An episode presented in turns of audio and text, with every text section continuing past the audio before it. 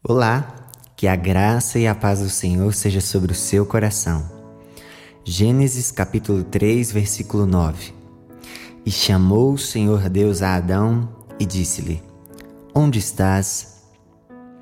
Existe algo que faz separação entre nós e o Senhor: o pecado. Ao olharmos à nossa volta, podemos perceber as consequências devastadoras do pecado para com a humanidade guerras, filhos contra pais, homicídios e tantos outros. É, o pecado afasta o homem de Deus.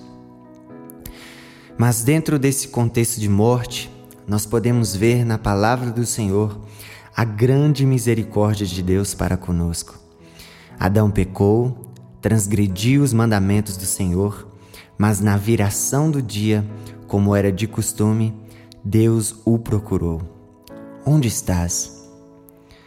As consequências do pecado são inevitáveis, mas enquanto houver tempo, Deus levantará sua voz a dizer: Onde estás?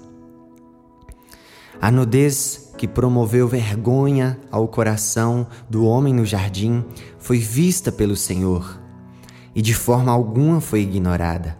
Mas a misericórdia do Pai, que é imensa, produziu roupas capazes de cobrir sua vergonha.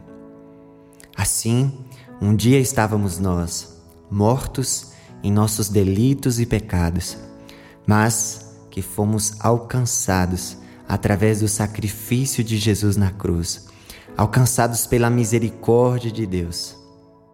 Romanos, capítulo 5, versículo 21 diz a palavra: Para que assim como o pecado reinou na morte, também a graça reinasse pela justiça, para a vida eterna por Jesus Cristo nosso Senhor.